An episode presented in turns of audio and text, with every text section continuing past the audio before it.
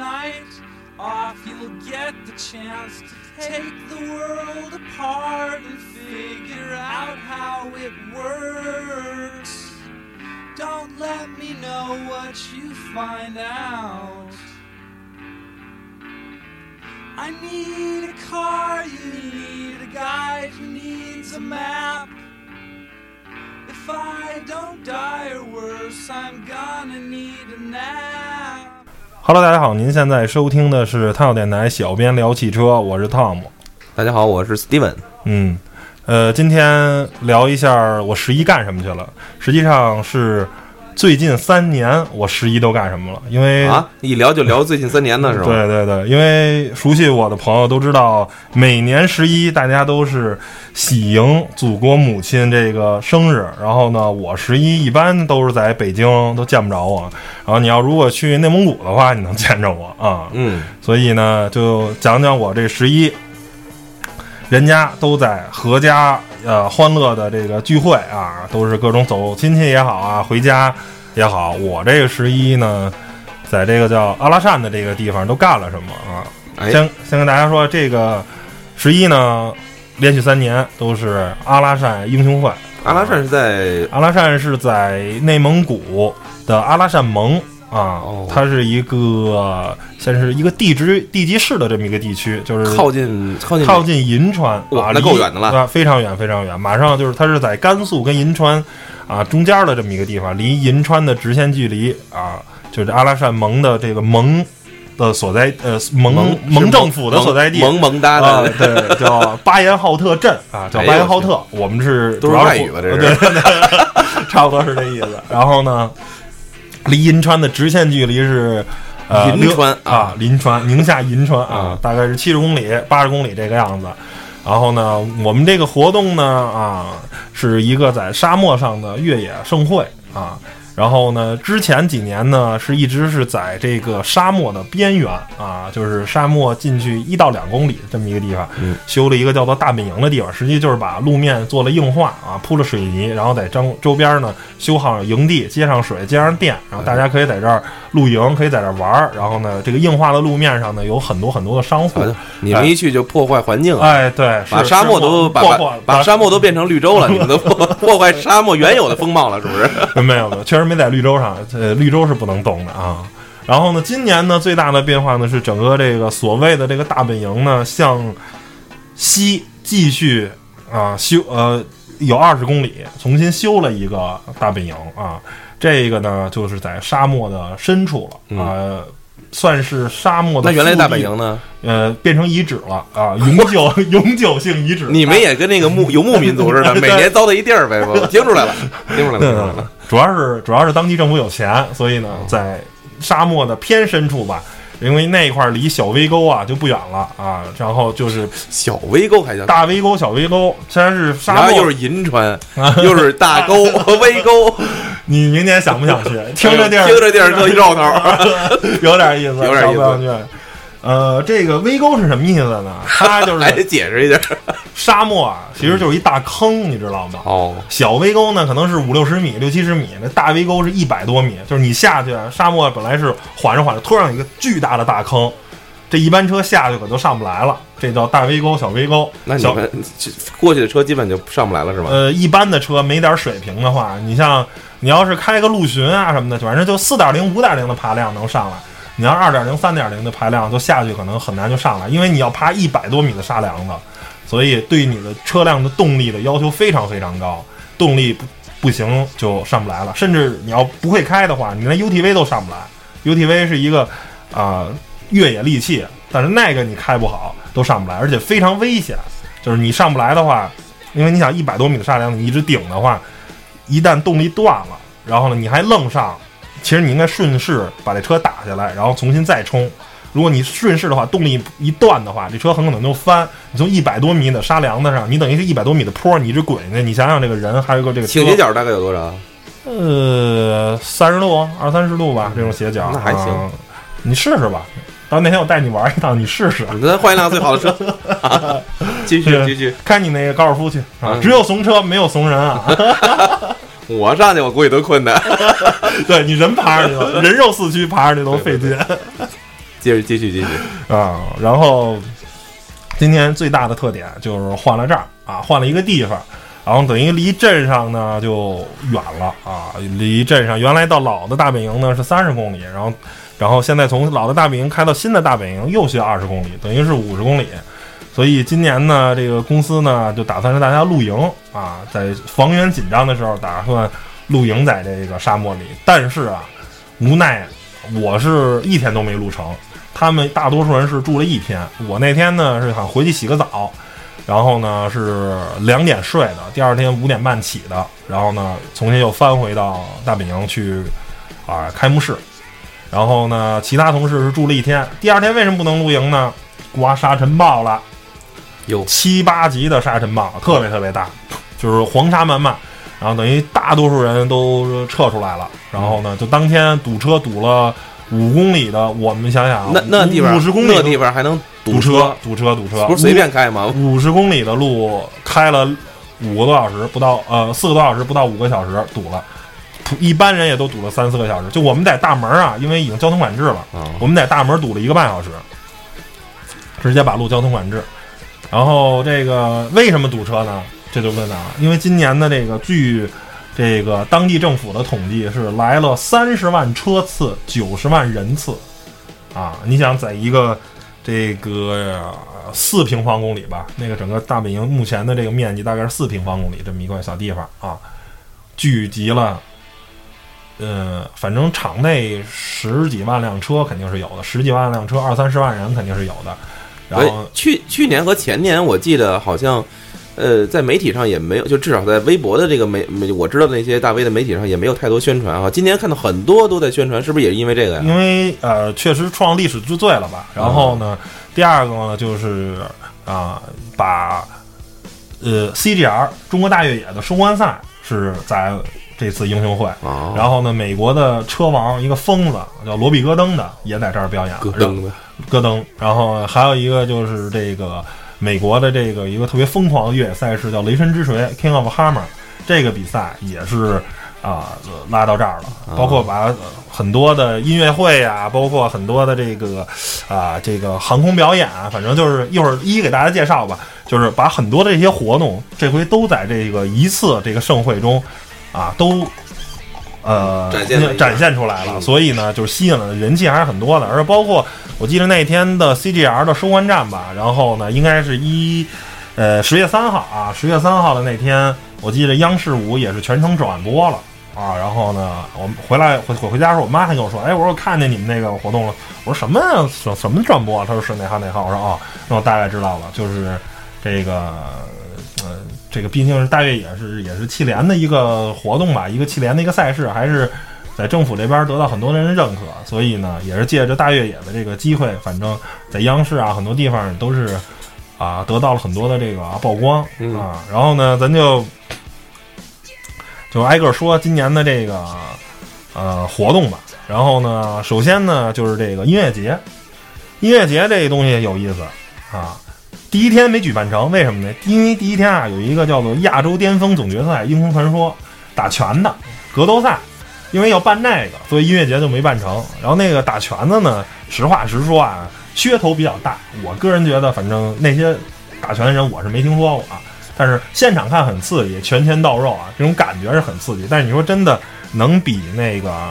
什么格斗啊，或者是什么拳王争霸赛，我觉得还是差着一个 level 的，还是跟人家不是一个等级的。但是你现场看很刺激。这音乐节呢，呃，基本上啊没有什么正式的这个特别大牌的演出。为什么呢？因为刮沙尘暴的那天，本来呢，郝云是要出场的，郝云的所有的东西、所有的音、所有的设备全部都准备好了，沙尘之宝来了，就是没演成。不然的话呢，我也是在那儿等了郝云半个小时。但是最终说，这个沙尘暴是越刮越大。眼看着呢，就黄沙漫漫，我估计那样是不行的。而且到最后，第二天得到消息的是，所有的音响也都进沙子了，也都坏了，也没法演了。所以呢，郝云等于十月四号的时候就撤回去了。正好也可以用沙哑的嗓音嘛。对，所以要不然郝云会来。这个郝云还是我个人特别喜欢的一个这个歌手的。能如果能看他的现场，还是挺不错的。啊，这是一个。然后剩下就是包括百大 DJ，本来应该他们也是十月三号的重磅的出头。啊，但是也是因为沙尘暴，所以呢也没演成。到十月四号，他们就纷纷都走了。那十月四号的晚上虽然有演出，但是的呃量级呢就远远比不了了啊，就是国内的一些 DJ 了。然后这个英雄传说，我刚才就说了啊，没什么意思啊，这个呃属于小小级别的。然后呢，这还办了一个叫做“梦想”呃国际航空大会，就是找了很多这个二战的时候的这些小飞机。啊，进行这个空中表演，都是螺旋桨的，真飞机是真的飞机，螺旋桨的啊。反正，呃，航空展大家肯定每年珠海航展什么这都见过，但是在沙漠里的这种航展，我想一般人是没见过。那边有有修建机场吗？有修修了一个机场，修了一个简易的，就专门能跑这种飞机。呃，能跑这。你要说喷气式这种飞机，或者重型那种飞机，对这个啊沥青要求比较高的可能不行。但是二战的时候，因为这螺旋桨飞机它那个重量轻嘛。它起飞跟降落的时候，对这个地面的这个呃冲击比较小啊，所以这个等于是也是临时赶工，因为整个这个场地吧，基本上都用了半年的时间在沙漠中，再带大家翻回来说，这个工作量有多大呢？这个工程量，光沙方推了一亿沙方，一亿沙方，这钱都是你们公司出的吗？不是，不是，是阿拉善，是内蒙古政府。他其实就是内蒙古省政府找了个平台，哎，对对，欢迎你们过来。对对对，就是这个钱嘛，你想，因为整个这个公园的，因为这叫越野一族呃沙漠主题汽车公园，大概是这么个名字。那这个立项是四十个亿，这个公司是你以我们公司这种财力是不可能啊出得起的，因为出钱的人怎么能收回成本啊？不，他不需要收回成本。你政府做的是什么？政府做的是打造一个 IP，拉动当地经济啊！你想，你四十个亿，如果修个给给包钢的话，你觉得包钢能怎么着呢？哦，啊，是吧？你也就不能怎么着？过来人去消费，哎，对，打造一个上哪消费去？加油啊！你想，三十万辆车，你算一辆车，呃，不会，你就按正常的，你说一辆车加一箱油就多少钱？四百块钱，三十万。你你算算是那也，比如说像咱们去一些什么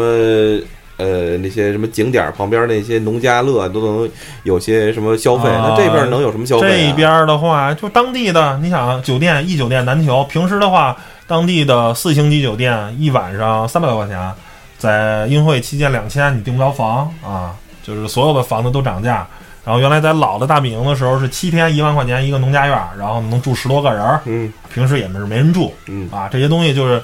这种各种东西，商场啊，什么反正吃的各种东西，你都你你你你就是，啊，算是一房难求啊，什么都是没有，什么都是没有，就最简单吧。你想赚钱的话，你就上那弄一车水搁那儿卖，凉的，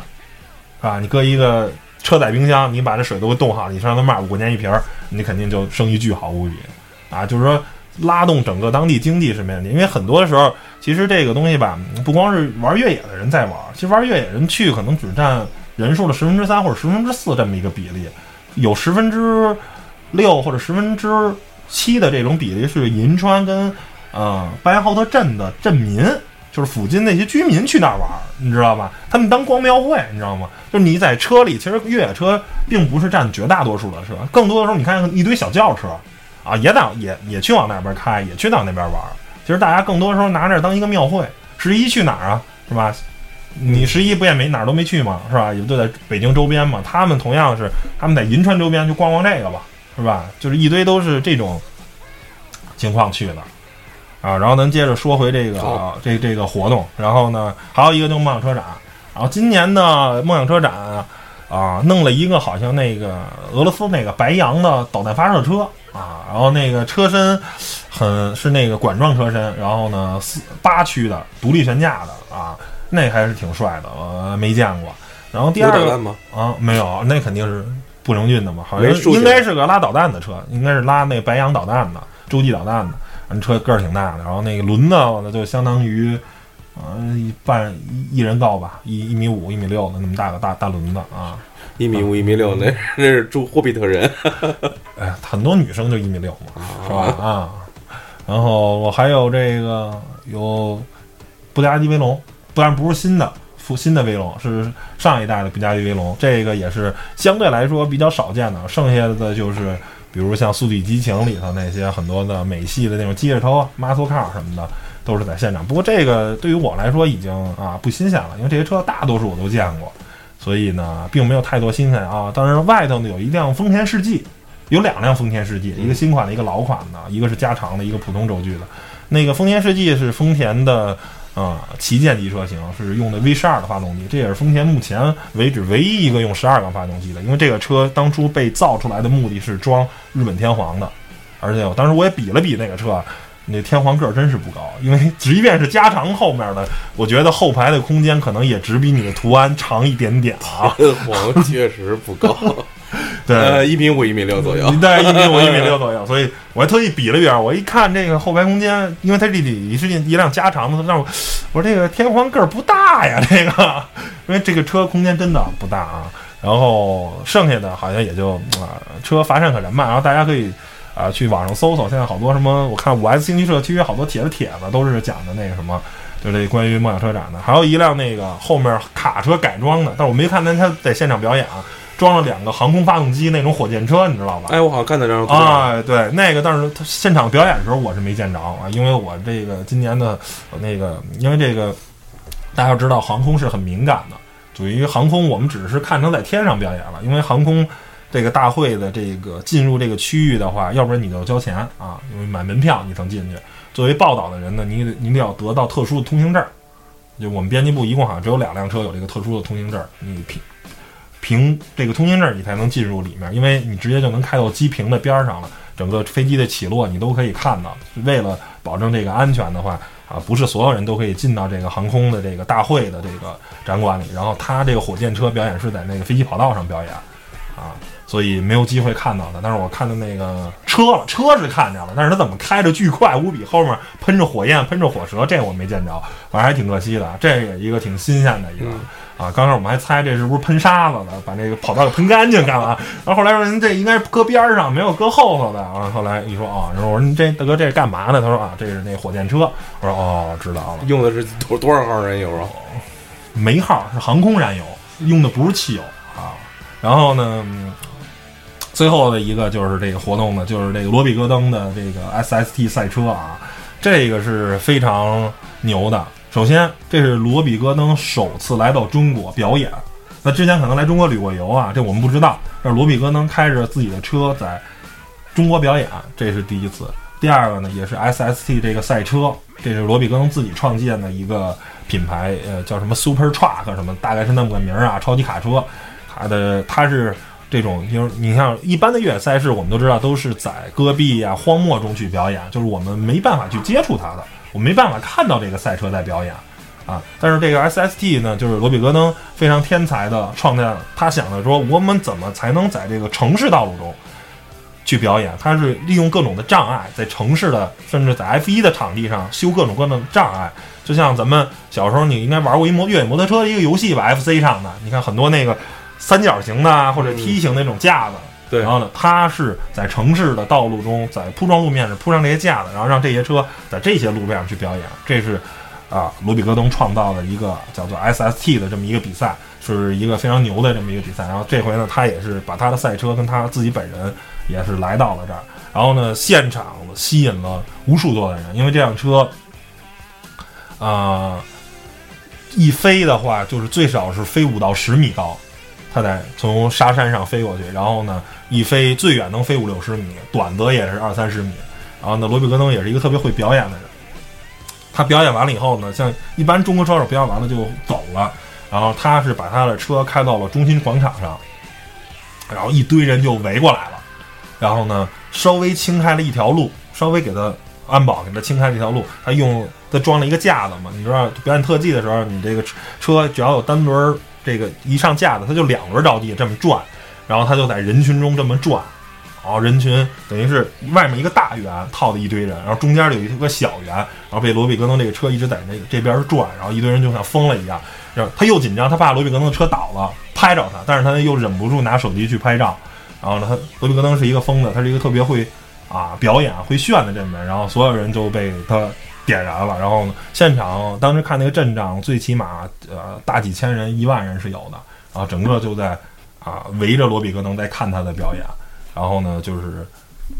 这个疯子确实是非常会表演，非常会吸引人，竟然没出事，呃，竟然也没出事，那车技高嘛，然后那帮不要命的群众，吃瓜群众，对对对，吃瓜群众，反正但是我估计您在现场你你也会疯，因为我也不会离那么近的。你你是被圈在里头了，你已经走不了了，你知道吗？就是你不动的话，你保持一个圆形的话，就是以罗比戈登的车技跟他的赛车的性能是绝对没有任何问题了。嗯就是好吧，他这么表演的话，已经是在美国都不知道表演多多少次了。嗯，所以呢，怎么说呢？就是说啊、能把罗比戈登啊，能把他的 SCT 赛车啊，在这次啊英雄会去来表演的话，还是一个反正我是看着很兴奋啊，因为这个人大家不知道可以去百度搜一下，我给大家也稍微介绍一下。然后这个这个家伙呢，跑过达喀尔啊，跑过巴哈一千，跑过纳斯卡，就是你能叫上的名儿的，几乎所有的世界顶级赛事他都跑过。然后他跑比赛只有两种结果，他跑巴哈一千，巴哈一千是一个呃一千英里的拉力赛，一个超长距离的。嗯然后呢，罗比戈登拿过一两次冠军吧。然后像达喀尔这种是，他每天跑几百公里，然后一跑跑一一万多公里，然后他跑好多天。然后罗比戈登呢，只有两种情况，第一是拿分站赛冠军，啊，他可能前一两站他跑得非常非常快，就像啊、彼得汉塞尔这些跑达喀尔的老炮儿都跑不过他，他就是个疯子，他跑得巨快无比。然后，但是两三站比赛以后，他车就坏了。他是一个把车用到极致的，他是一个美国人，他是一个疯子，而不像罗比戈登，呃那不对，就有点那一感觉。他不像不不像彼得汉塞尔这些欧洲的呃赛车手是非常会算计赛车的。我每天就绝对不用到赛车百分之百的性能，我可能只用到百分之七十、百分之八十。我保证我那辆赛车能十五个赛段完赛，嗯，我能最后拿到总冠军。像罗比戈登这个就是不是冠军就是报废，他开比赛只有这两种可能，没有第三种，就要么就第一，要么就车开报废。嗯，所以不计成本，不计成本，所以呢，表演的非常好看，就是远比那些欧洲的赛车手去那么精准的去计算对，就是更多的就是，比如像足球比赛中，可能就是大开大合吧，就要么就打七比零，要么就打零比七，就有点这种感觉。哦哦，嗯，要要么就是这个比方比较好，啊大家一下对明白了。对，就是全胜或者就是全输啊。嗯，所以，嗯然后那你当时是在那个现场现场看到看到的这个？对我在现场，我在我在我在观观礼台上看的，哦，然后反正就是哎，我就想知道这整整个看这个所有的项目，就相当于一个大的一个那个那个嘉年华一样。那那那那那这这个是有门票吗？呃，它是这样，就是这个会之前是要门票，现在是不要，现在是每个人交一百二十块钱的保险，你就可以得到一个车贴，你就可以把车开进来，然后里头的大量的每人每人一百二十块钱，哦其实是不要门票的，嗯但是您因为在沙漠里行车毕竟是有危险，然后这个一百二十块钱是大概保三十万还是保一百万的保险，就是你开车如果出现一些意外吧，是有保险的啊。那这个保险，然后如果如果你是，如果你是这个叫什么来着？呃，比如我是一个吃瓜群众，我是一个市民啊，你把车停到门外，你人走进来，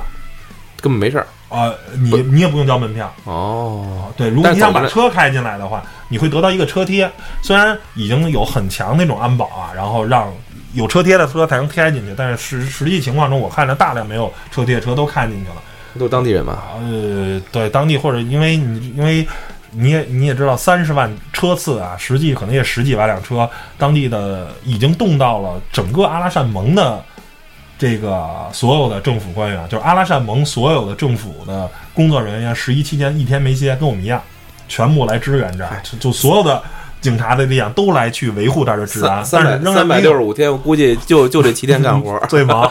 但是还是没办法，嗯因为还是车太多人太多了，然后嗯其他时间都吹沙子，所以、呃怎么说呢？听着确实不错啊。明年试试看看，这是第几年头了？第十一年，第十一年头了。这叫什么？十年，我们一说嘛，十年是一个循环嘛，这是新的循环的初开始对对初始年，所以呃，从公司啊，从呃当地政府啊，所以反正都是很大的力度吧。然后修的这个新的会场有水有电，然后网呢不太好啊，网反正因为人太多了，然后刚开始那一两天人不多的时候是。嗯呃，四 G 网络是没问题，但人一多的时候还是没网。那你在那然后用了，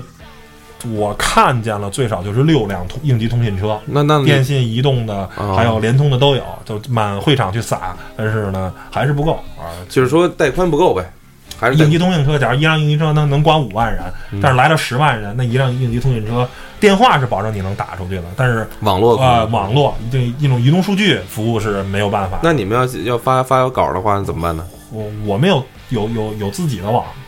我有有搭拉的专线啊，啊不错。，对，然后我们那个密码都是内部的啊。哎这个，那你们像你们这种以你们为主主主的这种，就算是你们以你们为主的了，对吧？那像其他的一些汽车媒体什么，呃，有有没有参与呢？有吧？然后央视嘛，央视，然后呢，什么中国汽车卫视啊什么的，反正都是还是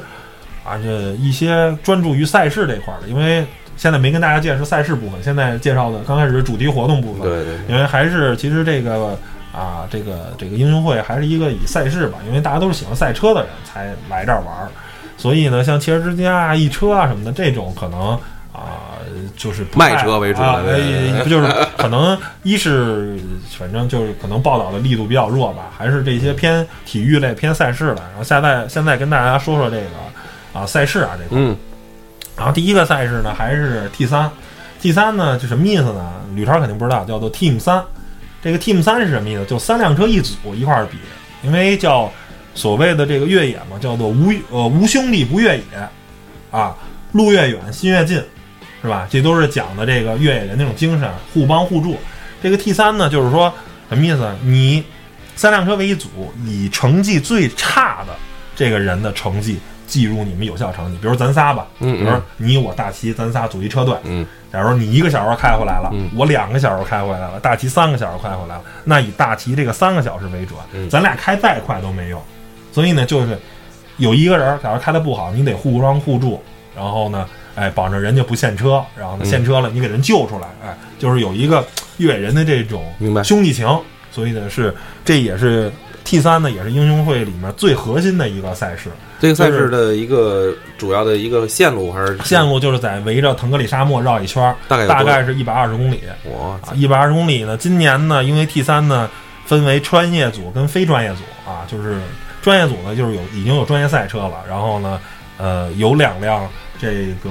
韩卫车队的那个韩卫的叫 SMG 车队吧，就是两辆黄色的八级车，呃，是参与到比赛这都。属于专业赛事了呃？专业赛事，那个车是跑过今年达喀尔的，也跑过呃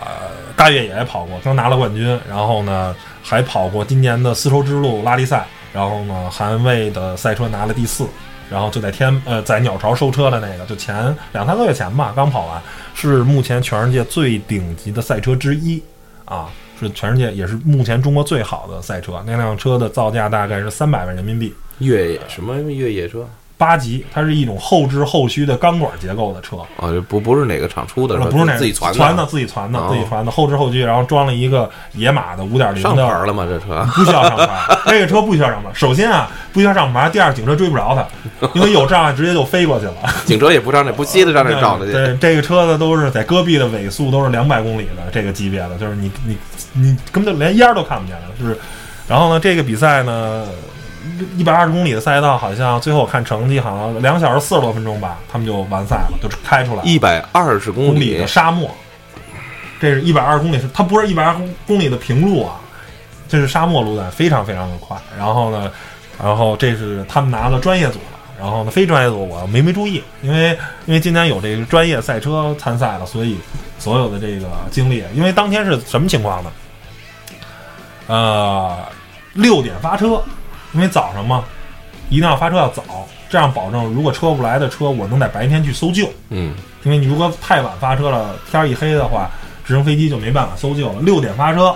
我们当当天写稿实在是太晚了，实在熬不住了。我们大概是十点到了大本营，看见那个两辆黄色的韩卫的那个，我们戏称叫大黄蜂，两辆大黄蜂已经开回来了。就是他是不是六点发的不知道，但是反正十点的时候那个车已经开完赛道了，已经他们这个比赛模式是是呃，因为你不是说了三车一组吗？三它车一组是打点啊。啊，它有四个强制通过点，就是你必须通过的，还有七个通过点，就是呃强制通过点不通过罚时一小时，嗯，然后呢不通就是通过点好像是不通过是罚时啊多长时间我忘了，可能是十分钟五分钟，就是它是给你规好了线路，一个一个点是一个一个 GPS 坐标。你从一个坐标开到另一个坐标，可能二十公里，你愿意怎么过去怎么过去，没人管你。啊，这一车里边有驾驶员和导领航领领航员啊，对，所以你就直接往那开，因为沙它不像普通的那种赛道嘛，就是没有没有任何的，你像跑拉力赛吧，一般还有坑啊沟啊，还给你提醒你，但是在那种沙漠里是没有没有路线的，你愿意怎么开怎么开，反正你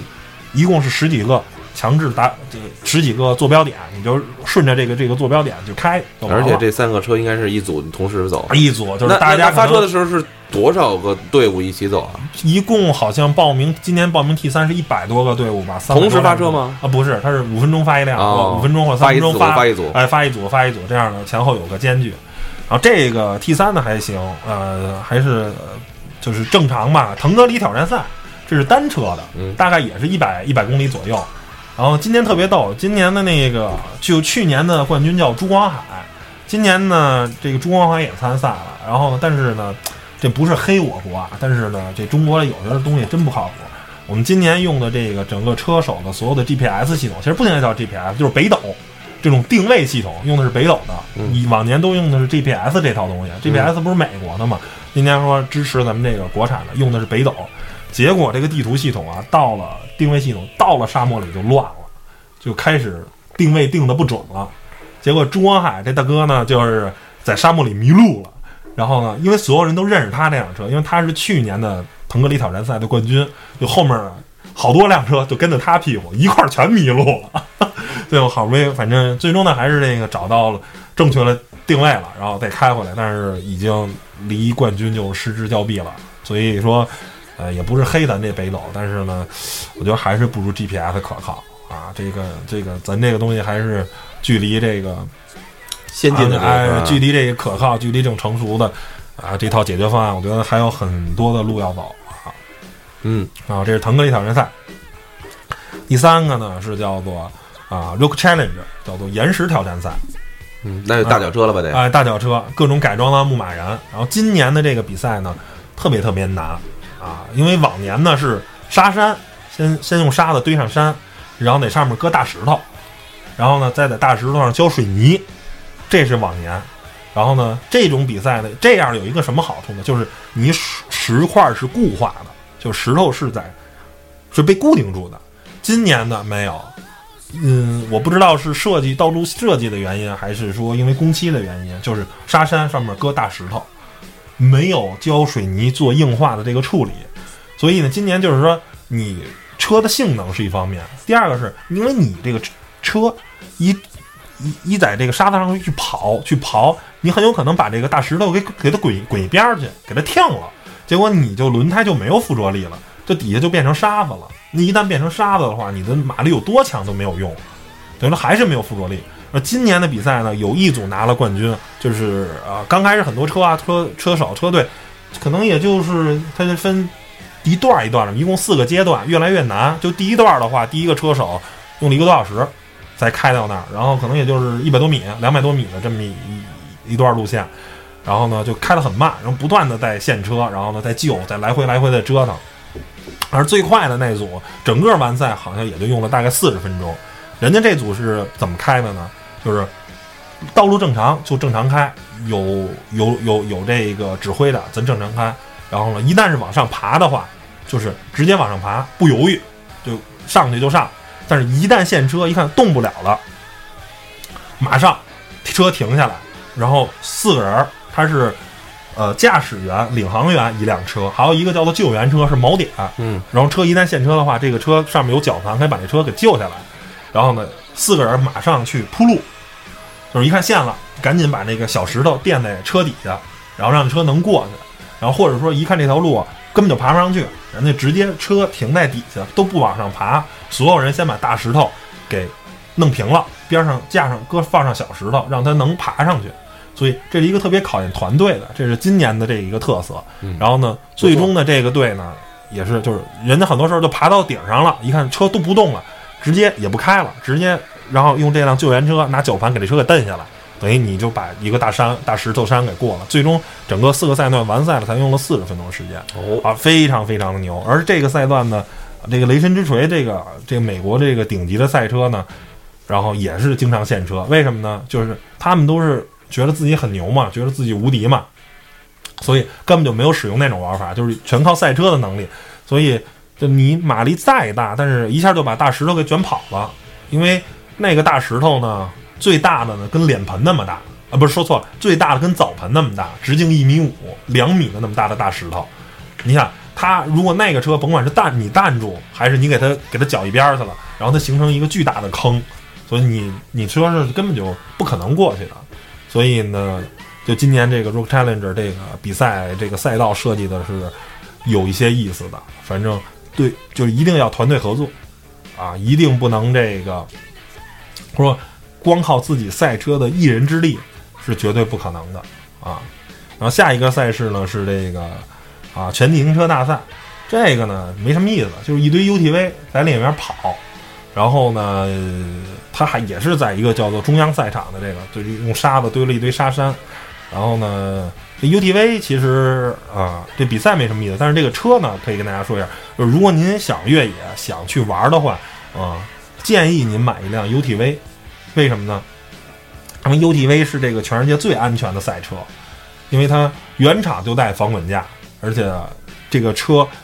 是原厂的，很多是准专业级的，都是四点式或者五点式安全带，比传统的三点式安全带安全的多。这样的话，如果你戴上头盔，四点式安全带给你牢牢固定在车上的话，这辆车你怎么翻，你的人都不会都没事。会在中间，应该不会会被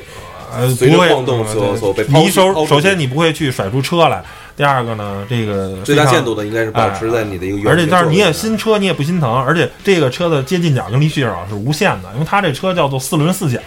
四个车轮都在四个车的各个角，所以它有无限的接近角跟离去角。然后这个车也没有玻璃，所以你也不怕说车翻了、玻璃碎了什么，顶多就是车掉点漆而已，或者车的塑料的覆盖件给磕裂了就没事儿。这个车本来就是玩的嘛，就是一个玩具，所以你要是正常的一辆越野车，你比如说一辆陆巡、一辆途乐。八十多万、一百多万的车要是翻了的话，你肯定巨心疼，而且车也真的受很重很重的伤。这个车我们眼见的翻过很多辆，什么事儿都没有，就掉点漆，那管儿都不带瘪的。就尤其在沙子很，生来为了翻车，哎，生来了就是为了越野而生的，所以而这辆车越野能力也非常强，而且它这个车一般是稍微好一点的，就是二十多万的，呃，一千 CC 级别的，然后带涡轮增压都是一百三十匹、一百二十匹这个马力，然后这个车只有五百公斤，然后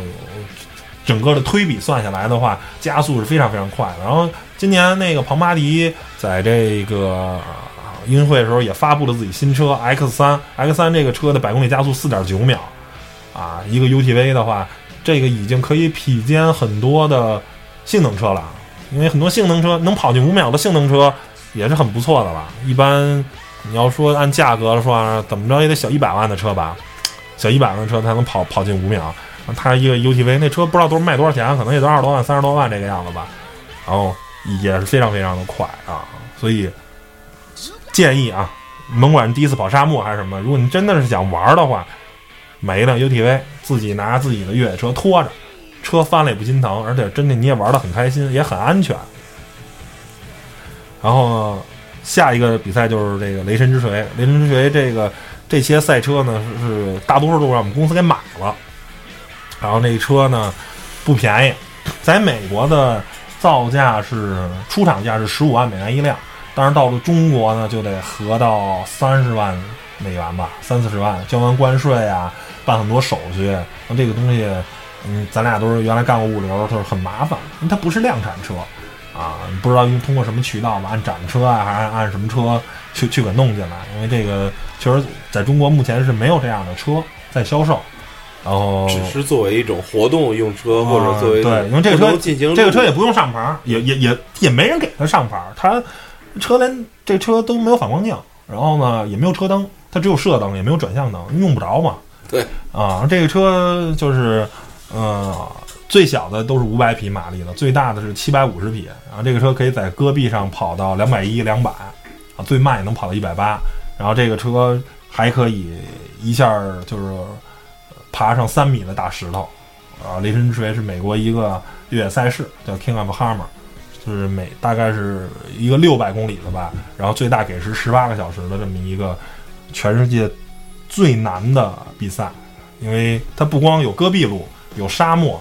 还有岩石的挑战赛，岩石那种攀爬的这块儿，所以全世界还没有任何的这个赛道是如此的复杂。它不光是要求你车要开得很快，在在相对平的这种戈壁上，还要求你有非常好的攀爬能力，不然的话你爬不上大石头。因为达喀尔，包括我刚才说的罗比戈登那个巴哈，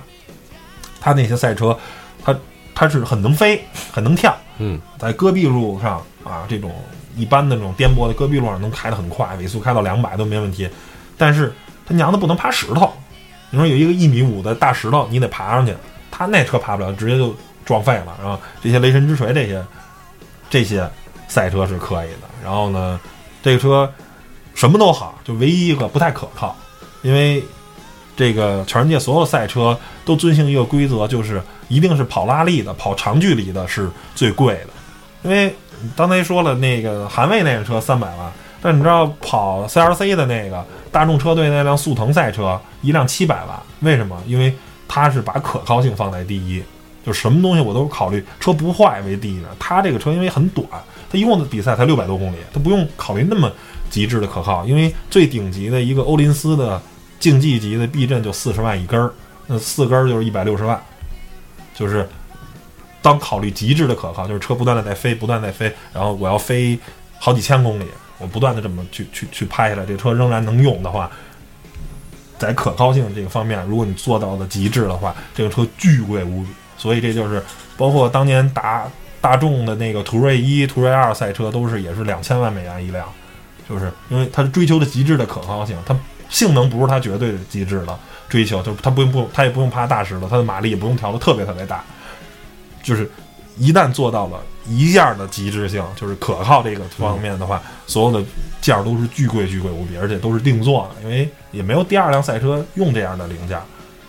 啊，所以这个价格奇贵无比。而雷神之锤就是一个，如果你要是一个土豪大哥，如果你想玩儿，然后呢买辆雷神之锤，很安全的赛车，然后呢，据说设计是一百公里的时速撞上一大石头，那人能活着。这是这这这辆正面相撞是吧？呃，正面相撞就直接没看见没没看看见路，直接怼一大石头，人死不了。这是这是这辆车设计的这个初衷，因为它它就要考虑这种岩石攀爬。而后来这个车爬虎哥之路也翻了，就是也是在银川边上有一个这个路，然后第二天呃六号那天他们去爬那个，翻了七八个滚吧，那车就掉了点漆，那管都稍微凹下一点点，什么事儿都没有，然后那车屁事儿都没有。非常那样，然后然后打着火接着跑，然后这个车在在美国，他们爬时就是爬不上去，就是就这车就得翻下来，不能倒下来，就直接翻下来，然后给它拽正了，然后接着再往上爬，就是美国人那个疯狂的地方就在这儿，嗯，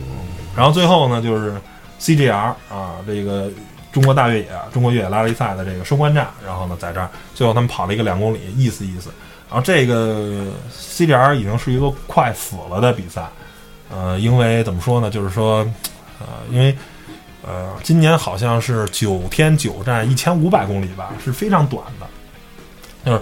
没有难度，然后呢又没有顶级的赛手去参加。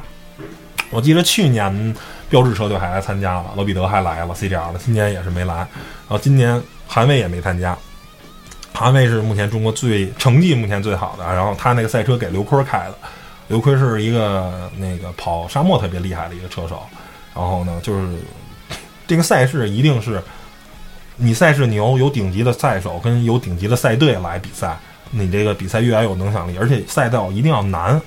因为只有有难度的话，顶级的赛手觉得一是有挑战，第二个是我能拉开跟这些小赛队的这些差距，就是你们可能都完不了赛，我的车非常可靠，非常牛，非常快，我能回来，然后。那不然的话，大家都是很简单。你天天假如就从，就就在北京城，假如从从国贸开到西单，谁都能完赛。那谁比能谁能快多少啊？都是大马路平道，谁能比谁快多少就没有意思。那对于这人家当然想，我俩小时开回来了，你四个小时开回来，或者你都没完赛，你车在半途上坏了，那这种成绩上的巨大的优势才会让这些顶级赛队会这什么。会会有兴趣参赛，而今年的赛道太简单了，所以就造成这个 CGR 已经快死了。环塔是马上也是不大行了，因为都是赛道太简单了，而且怎么说呢，反正就是嗯，这种参与度特别低吧。所以今年这些所有的比赛，就是之前的话，很多的像 T 三腾格里挑战赛都是这个预赛也是在沙漠里跑，而今年一个最大变化就是修了中央赛场，然后呢，让所有的这个人可以，所有这些观众啊可以进场去看，这是今年一个特别大的变化。然后我也就是采访了吧一些这些啊。算是越野族的这个网友啊、车友啊，我说您觉得今年运动会怎么样？啊，觉得今年运动会还行，挺有意思的。为什么？就是大量的比赛是你可以看到的。我们修了一个五千人的观礼台，你坐在观礼台上你就看吧，反正一天老有比赛，一会儿那反正老飞着车，而有的是顶级的，是罗比戈登飞，一会儿可能是雷神之锤飞，一会儿可能是 UTV 飞，或者一会儿是 CGR 的赛车飞，反正就老比赛让你看。你想看飞车吧？那儿那儿老有，就是你能有特别大的这种参与度。不像过之前，除了每年这个牧马人挑战、牧马人攀岩大赛是在岩石那赛道，你可以在那儿人看的，然后其他的就是你都看不到，都在沙漠里，沙漠里你就看不到了嘛。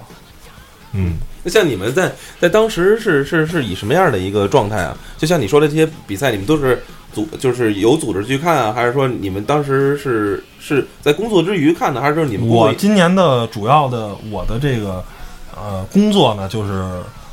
营地啊，营地生活就是这些车友的营地生活。第二个呢，就是这些车友对于看这些赛事的这些啊感受。我今天主要是我们分哎分的组的任务就是这个，所以说所以我说我们一我那个活动嘛，我没怎么看着，因为。呃，这不归我管。然后，但是这赛事我是一场没落下，我全看了。哦，因为我的工作就是看这赛事，我是边看，然后之前也也是有区别了。对，边看边去问边上这些观众，哎，您觉得这今天这赛事怎么样啊？说啊，有点意思。而且，包括我觉得，就是在这个赛车文化这种推动上，这些都让车友参与，还是很有必要的。就是去年雷神之锤第一次来到中国的时候。比赛的时候，因为在牧马人场地嘛，完虐那些牧马人，那些四十万速车八再加四十万改装八十万的这个牧马人，然后呢，这些雷神之锤完虐他们，然后呢，大家都不知道那个车叫什么名儿，然后说，哎，这大沙滩车怎么这么厉害啊？以为是一沙滩车呢，你知道吗？因为就是你在沙滩上这样玩的那个，其实就是一 UTV 嘛。但，呃，严格意义上讲，雷神之锤其实也是一 UTV，是一大个 UTV，但是呢，它有自己的名字。但是今年很多车友都说，哎。今年我得看雷神之锤的表表演，我得看这什么，就是知道这个车最起码，你先甭说这个赛事到底是怎么回事儿，他可能不知道，但最起码你得知道这个车是什么车。今年很多人都知道了，然后呢，这个罗比戈登也有很多人去追他，就我觉得这是一个特别好的，就是就制造偶像嘛，嗯，是吧？尤其是罗比戈登出来的时候，大家就真的跟疯了一样，是吧？每次车飞起来，哇，鼓掌欢呼什么的，我觉得还是啊挺有必要的，造神嘛。对，因为他本来确实在美国也是一个很疯狂的一个人，然后在中国把疯狂继续嘛，啊，挺好。怎么样？明年有没有兴趣去？我听你说了这么多啊，我觉得这个这个这个这个倒是成为了一个呃，我觉得十一非常有意思的一个可以选择的。但是我觉得，如果说如果说对像我这种本身对汽车就是可能也在开，但是没有说那么懂。你觉得看点应该在哪儿呢？或者说，如果让你如果作为一个就是宣传这个英雄会的话，就是首先我去比赛嘛，一定是因为你你我不这么开，我看别人这么开毁车，你还是挺高兴的嘛，就各种啊毁啊什么。大片里边的那些镜头可以在现实中看到。然后第二个呢，就是它里面啊有很多活动，比如音乐节啊、什么拳击这些都不说了。然后呢，它还有很多的商户，比如说有很多的。各种户外用品啊，各种的主机厂啊，都会在那儿办活动。其实你就是它，其实就是一个像嘉年华这么一样的一个东西。然后呢，你可以上里面玩个一两天吧。就是比如说三号去，三号去，四号晚上走。反正基本上，呃，三四号是两天最热闹的。五号呢就没啥意思，五号就 T 三，T 三呢你也进不去，看也看不了那比赛。就三号四号。呃，在那儿待待，然后呢，那还是挺有必要的。然后每天都活动很多。你刚才说了，这个场地也是在沙漠比较中心。呃，是这样，嗯，就是一一直修有公路，一直能开到大本营的门口。门口有一个一万。辆车的停车场，你可以把车停到那个停车场里，人走进去，那得走好远吧？得，嗯，反正那肯定的嘛，就是你要车没有，而且关键是走进去，就是你在场内转的话，走路是一个很好的选择，因为堵车堵得非常非常严重。车实在是太多了，那你们在里边是不是这几天也出行基本靠走，就是基本人少的时候，我们步数也比较多呀？对人就是没人的时候我们开车，人一多我们都就是一百米堵半个小时，哎，那堵车原因是因为什么？车太多，车太多，跟车主素质有关系？也有关系。车主素质上就是车多，然后呢，车主素质普遍就是大家都着急，就是这就中国人也不知道为什么，呃怎么说呢？就是因为一路吧开过来就很累，也我也能理解这些车主。你说天南海北的各地来这儿的都有，然后最远的话，我听着说有从啊广东开过来的啊，新疆开过来的，新疆我说的可是喀什啊，紧西边儿，然后呢，这都三三千公里。东北开过来的，这都这都三千多公里，你想这堵提了一半个月得出门了。那不是一天两天开过来嘛，也是疲劳驾驶。然后呢，到这儿，然后到大本营这路又堵车，然后到里头又堵车，肯定心情不好嘛。然后呢，这还我再给你说一个，我觉得我找到了人生新的方向。如果我不差钱的话，我肯定会买一辆这个车。嗯我们在采访的时候采访了一个我自认为是叫做最牛自驾车队。然后呢，这个房车我之前接触过，然后呢，但是没想到他们会有这么大的力量，有一个十一辆的由慢牌的越野卡车跟乌尼莫克，乌尼莫克是奔驰的商用级的一个越野卡车组成的。然后呢，他们分有四个轮的乌尼莫克，然后呃不有四个轮的乌尼莫克和四轮的慢，还有六个轮的慢，还有八个轮的慢。然后呢，我也有幸参观了那个八个轮的慢，这个八轮的越野房车。然后呢，这个慢的这个越野卡车的底子是用的军用级的，这个这个车是是是慢公司为德国军方生产的。然后呢，这个叫阿迪波罗吧，这是一个中国的一个公司，进口它是要签保密协议的，就是证明这辆车我不会卖给中国的中华人民解放军，我只用于商业用途，我不会把这辆车的嗯技术卖给解放军。但是其实也是一挺扯淡的嘛，啊！但是最起码你要签这个东西。然后呢，这辆车的这是底子是一辆八八驱的七把锁的一个全世界最牛的越野卡车，这是它的底子。然后后面背的这个货箱是什么？是用着泰国的榆木做的木地板，然后呢床啊、包括窗帘儿，就里边所有的东西几乎全是进口的，然后刀具都是双立人儿的，然后呢所有的东西基本都是英国、德国听进口感觉是像是德国商品展示，对对对对，然后差不多是那移动移动摊位，那，然后呢，呃极致的豪华，然后非常的这种是过来干嘛来了？来这儿自驾游，人家车队组织了一个自驾游，花得多少钱？里边住，然后那辆车我跟你说啊，那辆最便宜的车是乌尼莫克四驱的，四驱呢是卖三百多万，然后那六驱呢卖七百多万，然后那八驱呢卖一千万。我们后来说这一按一个轮一百万呗，我我听明白了，跟老板说我听明白了，您这是一个轮一百万。是什么样的人呢？呃，都是就就是最会玩的，就是你你能想象，如果我开一辆陆巡，或者你开一辆途乐，你到哪儿吧，你还得扎营，你还得那什么，就是你的补给是不够的。这辆八驱的车，它的油箱的续航能力是两千公里，两千公里在平路上，在沙漠里的话，最少也有三百到四百公里，那基本已经能穿中国最大的沙漠。腾格里沙漠纵向才一百多公里啊，然后呢，有一吨的淡水。就是这辆车是给行了，死不了了，反正就是到沙漠里。死不了了。然后呢，穿无人区用的，就是你去罗布泊、去可可西里、去羌塘，你开着这辆车没问题。那看来韩露他们还是没钱。还是没钱。然后最帅最帅的是这辆车的顶棚可以打开，形成一个吧台，你可以跟你的爱人去看星星，哦最帅了。我一吧台那个大那个 DJ 啪开始，呃可以放音乐，有 BOSS 的音响，哦然后索尼的电视，就是反正我觉得你就越野越到头，就就是这样了。那就可以卖套什么一线城市的房，基本弄弄一辆这车，然后可以。呃一千万一辆，一千万一辆。然后呢，说好多老板呢买这车都买两辆，因为这个车呢，以防万一，这辆车很多人都不是自己开，都是有司机开，因为它需要 A 一的本儿，它是大型旅居房车嘛，因为是辆大卡车嘛。然后呢，司机开后面能能睡四个人儿，然后呢再开一辆，为什么？万一现车了，得有人救，因为那辆车十二十七吨。就算是三辆奔驰 G 都蹬不出来它，它要是万一限定，所以两辆车相互。只能找变形金刚来了。嗯，对对对，其实那辆车到时候给你看张照片，就像一个变形金刚一样，特别帅。觉得我我还确实十一辆车呢，啊，然后两辆两，其实两两辆那个八乘八的，然后呢还有若干有有好像有两辆六乘六的，还有剩下都是小的嘛，两百多万、三百多万的乌尼莫克改的，反正就是人家这种就是越玩的方法就是很轻松，嗯，想在哪儿露营就在哪儿露营。那辆车甚至在就是所有的东西都做了加加厚的这种钢板了，然后呢防止野兽啊什么的去攻击。然后呢，那个车那个从后面的房车直接能通驾驶楼，有一个小窗，有个应急开关，你打开直接人能钻过去，把这车马上就能开跑。啊，就是车你能，而且这辆车所有的餐具都是被严可严的固定在那个餐盒里头，就是它餐具不会到处，即使翻的话也不会到处乱跑。你因为它这车在行驶的时候一直在震动嘛，你不会把这些餐具给磕坏了，所以所有东西都让你想象到极致了。然后呢，就是一辆全世界最全能的越野车，就这个越越野越到头了。就这这是呃参参加这个，其实也是以一个普通的俱乐部，它一个车友会的一个哦俱乐部的形式，然后他们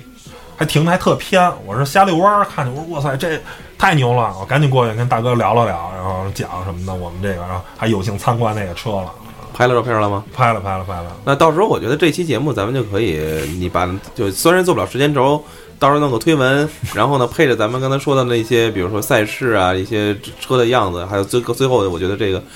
哎，这个车确实，因为咱们原来在北京车展也见过那种特别牛的那个车，那个车也来过北京车展，然后但是可能是不对外开放了吧，因为它那个那个木地板，因为我们都是穿着鞋就说吧我要想来一辆，一千万一辆嘛，哎，我上我找谁去？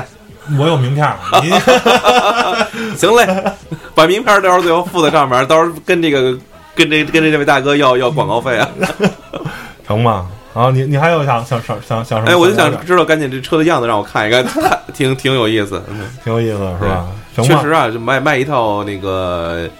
呃一线城市的房，基本上这个我我问过，我问了几个那个就是这个买这个车的，但是没买到一千万，买人买那个三百万一辆那乌尼莫克改的。